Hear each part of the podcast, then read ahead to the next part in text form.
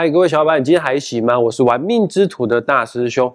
今天我邀请我一位好朋友来参加我们职人系列的节目。呃，再说一下哈，职人系列呢，我们会邀请各行各业的精英人士来到我们的节目，跟大家分享这个他的创业啊，或者是他在事业上的心路历程之外呢。也让大家知道一下，你必须要具备什么样的技能才适合从事这样子的工作。因为毕竟找我们来算命的人，大部分都是问财富跟事业啊。其实财富跟事业就是问同样一件事情的，就是问说什么样的工作比较适合我，比较是让我可以赚到更多的钱哈。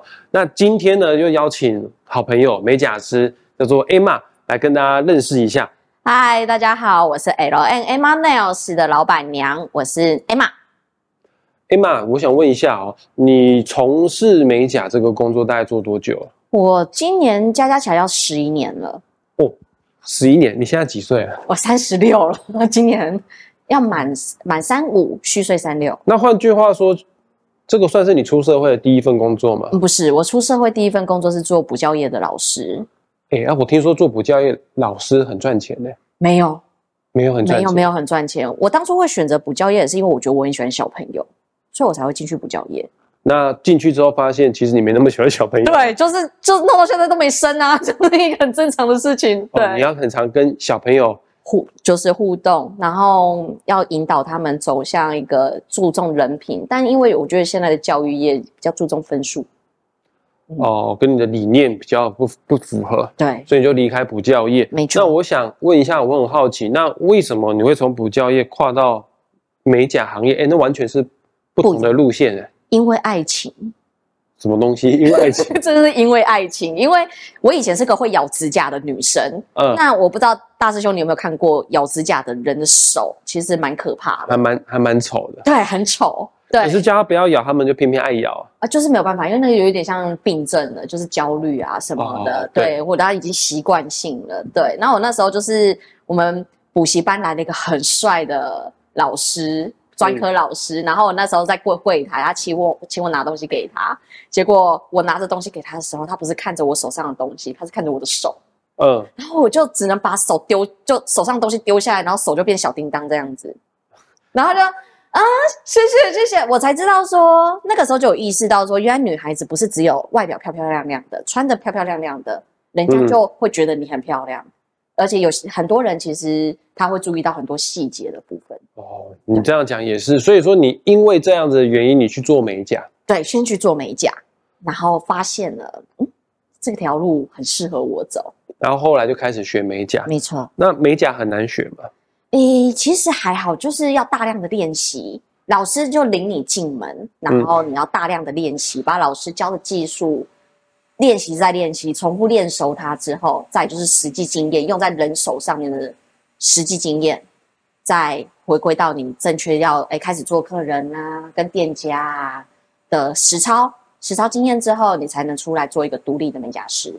我想问一下哦，这个当美甲师这个过程很辛苦吗？很辛苦。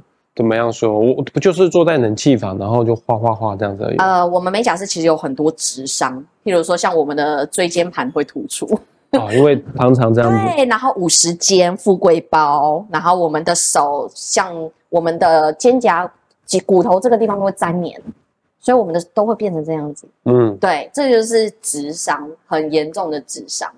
是哦，可是。据我所知啊，因为大师兄我自己的学生哦，美甲师的就不少了。啊。然后包括我女朋友啊，对，她的前同事，为什么叫前同事呢？因为她的同事离职啊，啊，就她当初她的前同事学美甲，学着学着，然后就三不五时就在 IG 上面拍她的这个作品，作品，然后做着做着就有人来找她来做美甲，哎，她不用花任何一毛钱，她就他就自己做了自己的工作室，因为他用自己的套房，就是跟个案约时间，因为。她是女生，但是会来做美甲，大部分也都是女生，所以说也不用担心说你来到我的套房会做什么怪怪的事情。是对，然后她就用她自己的套房就成了一个美甲工作室，她开始就接个案，让我觉得，我个人是这样觉得哈，这个当然没有贬义啊，但如果我有错的地方，你再纠正我。当美甲师是门槛很低，是不是？对，每个人都可以做。对，因为其实，在早期，现在法令有改了，但是在早期是。呃，台湾有考证照，美甲相关的证照，但是你要出来开店当美甲师，或者是你要自己开店当美甲师，开工作室是不需要有证照，证照的那个就是那个叫什么？嗯，人家说背书啊，对你不一定说，可是当然我们这些老师还是有去学，我们是愿意去考证，嗯，对，但你有放到店里面给人家秀出来给人家看，可能客人也是看了就哦就这样子，但。台湾入门槛其实很低，因为我只可能需要花个三五三四万，然后去美甲学院补习班学完了，我就可以出来。他就觉得他独立了，就可以出来。嗯，对，所以其实这导致台北市，这应该是说全台湾啊，有非常非常多的美甲店一直陆陆续续的开张，但是如果他的技术是没有稳定的，他很容易又陆陆续续的又倒闭。我想问一下哦，据。据我们刚刚说的说法，就是台湾美甲师真的太多了。对，那你觉得你自己跟其他的美甲师比较起来，你的优势放在哪边呢？嗯，我我自己我自己本身是一个复兴商工毕业的学生，我是美工科的。哦，是哦。对，所以我对于色彩学上面，我配色非常之敏感，因为我很会看客人的皮肤肤色，然后以及他的个人气质、装扮、说话、言语、谈吐，在做在施作的过程当中，我已经。会大致摸清楚，说我的客人是属于什么样类型的人。当这个客人在跟我讨论颜色的时候，我可以很精准的抓出适合他的嗯款式，不管是单色还是款式，只要是配在他身上的颜色，可以是依照他的风格，他日常生活也可以用得到他的美甲，搭配起来不会怪。嗯，然后也可以是说，他工作上面也不会让人家觉得他很突兀。有些可能老板不喜欢。做他移花啊，还是怎么样？可是没办法帮他像我有看到你的指甲，是，哎，你的指甲就让我觉得不会让我觉得有点太太小，嘿嘿，对对啊，整体来说质感方面是有的。我不知道这个 Parkes 的听众看不看得到，应该是看不到了。那如果你有兴趣想要看 A 玛的指甲，你可以把你的手对向镜头嘛，哎哎，不要动来动去，这样子。对，那 YouTube 上面的观众朋友可以稍微看一下。虽然说好像单一素色，它也不是哦，它上面还是有一些小点缀，而且我觉得你颜色配的非常漂亮。那我想再问你一个问题，刚刚我们都已经讲过了，整个台湾美甲业太多了，那你干嘛吃饱没事？因为据我所知哦，你还有在教书哎，对，你还不是就是教学生，培养他们成为美甲师。嗯，你你把他们培训出来，他们不会跟你抢饭碗吗？还有这个，像我自己也有培养学生，但是。说实在话哈，我们培养的学生哈，出来教紫微斗数，他什么时候会走，我们真也拦都拦不住。对啊，是啊，的确是。那你为什么要做这样的事情呢？应该是说，其实我有一个，嗯，可能就我这一代来讲，或是有很多大老板们会觉得我的想法太天真了，而且我会觉得我好像管的太多。但其实我主要想要教学生，并不是呃希望说他们留在我的店里面工作，而是我希望能够灌输他们一个观念。现在的美业，因为美甲业环境很苛刻，嗯，销价竞争，嗯，一间接着一间开，对，我只要用很低的成本，我可以做高单价的东西，或是我可能做一双手的成本可能只要四五十块钱，嗯，可是我开个九百，暴利，对，那我可能就哦，这个就是很好赚，所以一间一间接着开嘛，而且我可能只要花三十万，不用再有一楼的店面工作室就可以，那。这样的情况下，大家会开始销价竞争，比如说四九九做款式，嗯，四九九就做好款式做到好这一种。那我想教学生是说，今天你要对得起你的技术，你稳定了，你真的只能赚四九九。哎，我我问一下哈，因为我没有做过美甲，我对于四九九做款式一点概念都没有。好。如果做款式的话，大概花你们多久时间？二点五小时左右。我天啊，超廉价，二点五小时才四九九而已。对对对对对，那很廉价，因为你们不是只有出出工时哎。对。有人可能说，哎啊，我们现在打工仔一小时就两百块嘛。对。那为什么要做美甲？你做美甲，你要你要那个那个叫什么东西？指甲油啊。对。还有一些给息啊，那些都要钱的，而且那个都是耗材。对。超廉价。很廉价，对啊，那。所以我才会说，为什么你要做？为什么大家要销价竞争？为什么在这一个大饼当中，有的人很高价，也有很高价的，做一个款式可能三四千块都有，嗯，一双手三四千块都有。可是有很低的，四九九做到好。为什么我们不能把质感去把它拉一个？当然你要开高价，你的装潢很好，你材料用的很好，你老师的技术真的都很好，他能画到很精细的东西，你要开到这么高价，那是你的本事。嗯，但是如果要跟四九九比拼，客人的选择嘛，消费者选择，他还是会觉得说，哦，如果我做四九九，两个礼拜就掉了，我还是还是愿意去做，因为只花四九九啊。嗯对，那我我去花要花到三四千块做那个美甲，对我而言消费很大，负担大。嗯对，那说实在话，我会希望美业这个环境，我教学生出来，其实最主要的目的是我希望我的学生在美业这个环境里面不要竞争的这么辛苦。我们大家可以把技术统一，有一个观念，我们在这个美业里面，我们的大家技术都是一样的，都是相当的，我们不需要去销价竞争才能拉到客人，我们维维持一个稳定。那同时也会引导客人，让他们知道做美甲不是奢侈品，它是人生必需品。对男生来说呢，男生就是做保养啊。你等一下可以看看你的手手，对呃，我跟大家讲一下哈，我们在开始录影之前哈，Emma 看我的手受不了。哦啊，等一下我也会分析 Emma 的紫微斗数命盘，她确实是一个古魔 A 郎哦。她就在录影之前的前置作业嗯开始之这段期间呢，Emma 就开始帮大师兄做手部保养。我没有上指甲油，那有我有上指甲油吗？现在是有有一个硬甲油的，但我觉得蛮好看的，说实在都话，透明，很亮亮、漂干净，对不对？而且不会让我觉得有点像 gay 的感觉，不不会让我有觉得有这种感觉，我觉得是蛮 OK 的。嗯所以男士去你们那边也是可以消费，就是做手部保养。有些老师是不愿意接男生，因为你知道我们还是会遇到怪怪的客人，男生嗯怪怪的客人。但我自己本身我是没有分男女，我自己部分，所以像如果有男士来我们店里面做预约，我是会愿意去服务的。对，嗯，好，那我问你最后一个问题哦，你觉得要成为一个成功的顶尖的美甲师，嗯我们就不要讲那个四九九的啊，这个就讲到这个非常厉害的美甲师的话是，你必你觉得需要具备什么样的技能跟专业呢？嗯，第一个你要对色彩，我觉得是一个好的美甲师。第一个你要对色彩非常的敏锐，嗯基础的色彩学你一定要有。再来第二个，我们说的特质，我们要学着是说，我们要有一个观念，我们要把事情做好，而不是做完就好。嗯，所以我这可能就是像大师兄你刚刚讲我的命盘嘛，我有一个完古猫的性格，然后要求完美，我就是属于这一种。我是那种画画画到客人觉得其实已经画的很好了，我还会觉得这里面不行，我又擦掉的人，你还要擦掉，我会擦，掉重画。所以二点五小时就变画到三小时。没有看画什么东西啦，看画什么东西。对对对，嗯，在这边，大师兄也要分享一下，分析一下 A 码的命盘哦。你的命格真的非常的适合做美甲的工作。首先呢，紫微斗数命盘当中最重要的代表我们自己的宫位啊，个性的宫位啊，叫做命宫。哎，我先跟大家讲一下哈、很多人都有这个迷思哦，以为老师我适合做什么工作，帮我看一下。然后很多人就说是不是要看官禄宫？错，官禄宫只是代表说你工作的态度而已。嗯，哦，你面用什么样的心态来面对你的工作？好、那命宫反而是你的真实个性。那一个人如果可以做跟自己的真实个性相符合的工作的话，那是最幸福的事情。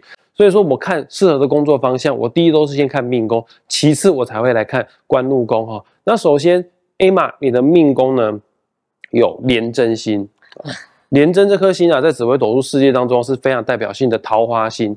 哦，那桃花不见得一定都是那种男女之间的情爱，它也代表人际关系。哦，那你知道为什么桃花星之所以有魅力，之所以会有那么多人喜欢靠近它，不管是异性呢还是同性呢，是因为命带桃花星的本身就有美感，啊，他也喜欢打扮自己。是，哎，那你本身有美感，喜欢打扮自己，那我相信你做美甲师的话，你在这个指甲的美美美的这方面呢，一定会很认真的去做琢磨。所以说，你刚刚说你以前是念复兴美工，对，我以前念复兴美工，你确实有这样美感。如果你呃其实你不管是做美甲或者是美工这个方向啊，再发展下去的话，都有相当好的结果。好，那我跟大家说哦，这世界上有美感的多的是啦。那不是每个人都可以搞得出名堂哦。在紫微斗数命盘当中，还有一颗星星啊，跟知名度、名声有关的星啊，叫做化科。那你的命宫也有化科哈，就代表说你的美，它可以是它可以做出名声出来的。啊再来哦，你的命宫还有一颗非常有创意的一颗星，就是打破旧有框架的一颗星，这颗星叫做破军。哦，虽然说有的时候破军的人脑袋会有破洞，就是想法很奇怪，但是也是因为他们有这种人格特质，所以说他们勇于去打破旧有的框架。是所以说，来再再再再回顾一下，我刚刚讲你命宫有廉贞，连贞它具有美感，感，对因为每颗星都有它的阴阳五行。各位，廉贞这颗星的五行就占了三个，啊，啊，你知道五行它其实也代表五种基本的颜色。对，你的命宫的廉贞就占了三个五行，代表说你对色彩的敏锐度比一般人更强。哦，其实廉贞的美感有很高的比重都在色彩的敏锐度跟一般人不一样。嗯，哦，然后再来，你又有创意，打破旧有框架的破军。再来，你的命宫还有化科，科就是你容易会有知名度，会有名声，容易会有贵人。所以说，你在这条路上面继续坚持努力下去的话，我觉得相当的好。那我也能理解你为什么会想要教教学生，因为你的命宫的三方啊有带左辅右弼。爱，你们看到你的命宫有带右臂哦，对，你的财帛宫有左辅哦，嗯。只要命带左辅右臂的人，你的我先先先讲结果，你这个人一生当中啊会有左右手，这个是结果。任何事情哦有结果之前一定要有原因呐、就是有因呐、才有。不一定会有果啦，哦。可是有果肯定一定会有因。哦，OK，那你一生当中会有左右手，那原因是因为你很喜欢帮别人。啊你很喜欢当人家左右手，对。好啊，你有命带左辅右臂，你就很适合教做教学。嗯。像大师兄，我我的主业也是做命理教学，我主业不是要主业主业也不是做命理个案，嗯，我是做教学比较多，是因为我有带左辅右臂，就是我很喜欢分享，我很喜欢帮助别人。对，嗯，我还记得刚刚 Emma 在帮我做保养手部的时候，对她一直在告诫我说：“大师兄，你不要乱动。对，”啊，我第一次做手部保养，我就有点难过，而且又是女生在握我的手，就有点不好意思，思哈。然后我说乱动会怎样呢？他说这样子的话会不小心出血，哦然后出血就出血啊。但是他说可是我晕血，对他会晕倒晕血通常命带左辅右弼的人心肠都特别软，啊，甚至到看到血都会晕倒的那一种。对，好我是，再来哦，还没讲完哦。这个看一个人的命格，不是只看命宫，一定要把命宫的延伸出去的三条线一起共同的去做参考。嗯你的财帛宫，命宫延伸出去的三条线，有一条线到财帛宫哈、哦。你的财帛宫上面有一个桃花星，叫做红鸾，啊，就表示你可以依桃花得财。嗯哦，啊，桃花得财不是做八大，不是只不是只有这样子、欸。嗯，我刚刚就讲了，桃花星跟美有关，所以说你可以做明星、网红、艺人，或者是你把别人把别人弄得美美的，可以赚到这样子的钱。嗯，好再来哦做美业，对，适合做美业，嗯没错。再来哦，你的官禄宫有化禄，呃，禄代表什么？华人都知道禄一定是钱呐、对，好，那你的官禄宫有化禄，就代表说你的本业、你的事业是可以赚得到钱。哎、其实你要创业是 OK 的哦。嗯，只要你的命宫延伸出去的三条线，再讲一次，那三条线叫做命宫、财帛宫、迁移宫、官禄宫，有连线到财星、化禄或禄存的话，就表示你这个人本身赚钱能力是不错的，你不需要依赖老板给你薪水，你是可以出来创业的。自己出来打拼一个天下，是的，可是官禄宫化禄也代表一个含义，就是你也蛮舍得在你的事业上花钱，是是，可是因为你的官禄宫没有凶星，所以说你在你事业上所投入的钱，嗯。它是可以回收的回来。啊，如果今天你的官禄宫有凶星有花禄，就是嗯。你舍得在事业上面花钱，可是乱花钱，因为那个有凶星在。那你的官禄宫没有凶星，就是你大概知道你在干嘛，嗯，你不会乱花钱。嗯。然后它化禄是搭配的星星呢，是贪狼化禄，嘿，贪狼又是桃花星，啊，代表说你的事业，你的你非常适合做美业，业，对啊。嗯。所以你这个命格就就像我们刚刚讲的，就是对色彩、对美学有概念的人，很适合做美甲。嗯还有这个你说要求完美嘛，对廉贞超龟毛。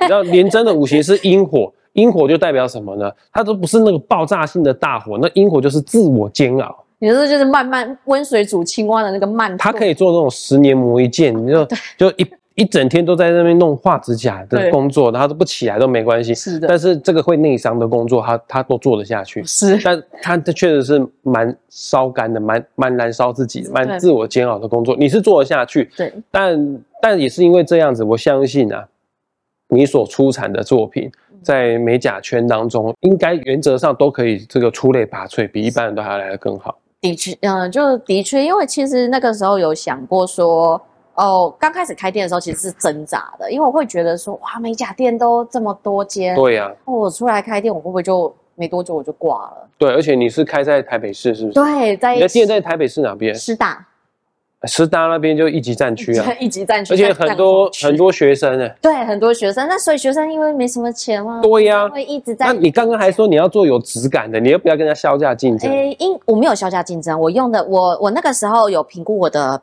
我的工以及我的时间，然后跟店租，还有我觉得我遇到都是贵人，就是我的房东人都还不错，对，然后所以。呃，我们就一直没有花太多的成本在店租上面，对对对，所以那这样两相比较下来之后，我就知道说，那我在学生上面我用多少价格，对学生而言他会觉得是合理的，又符合我的价值性，对，就是我们就是会有取取决，我不会想说要赚太多啦，嗯，对，因为如果要赚太多，我可能就会开到东区。可是那边店租又超贵。对对对对，我就只会抖出命盘来看，因为毕竟我是男生，我没有找艾玛做过美甲啦。但以紫微斗数命盘来说，你的美感绝对不输给任何人啊。呃，然后质感方面呢，因为有画科跟要求完美的连针呢，这个在质感方面也绝对不输给任何人。那我想问一下哈，就是如果听了我们的节目，看了我们的节目，对于你的创作。有所兴趣的话，要去哪里才可以看得到呢？可以到我们的 IG，就我们的 Instagram 上面，你搜寻 L N 二零一八 Nail，就是指甲的那个 Nail，N A I L，对，然后就可以搜寻得到我们美甲 L N M Nails 的官网，对，然后上面也可以有我们，如果是要做预约的话，上面有连接，可以直接到我们的官方网站，然后我们有 FB，也是一样，搜寻同样的东西，或直接打 L N M Nails。嗯，美甲工坊就可以找到我们。就是要预约的话，在脸书、IG 上面都可以做预约。应该是说，呃，对，那我们都引导到官方网站上面了，官方 Line 上面。要了解官方 Line 上面做预约。对，好的。那我跟大家讲，Emma 是店长，哦，所以说如果你要预约的是 Emma 的服务的话。呃，你要提早预约，因为他现在有一点不能说是半退休状态，只是他现在的重心都是放在教学居多，嗯，比较多教学。对，那他是店长，他肯定是整个店里面手艺最好的。那如果你想要体验 A 玛的服务的话，再讲一次要提早预约哦。那我们今天节目也即将这个地方画下句点，也很感谢 A 玛播控呃来上我们这节目哈。不会不会，谢谢大师兄，谢谢。好，那喜欢我们频道的话。呃，不管是 Podcast 还是 YouTube，请帮我们分享出去哦。也希望今天这一集节目的内容，让想要从事美甲业的小伙伴们更自我检视一下自己到底适不适合。再讲一次，要有美感，然后要有耐心，要有自我煎熬的特质，你才这才有办法在这个行业出类拔萃哈。那我们下一次再见，拜拜。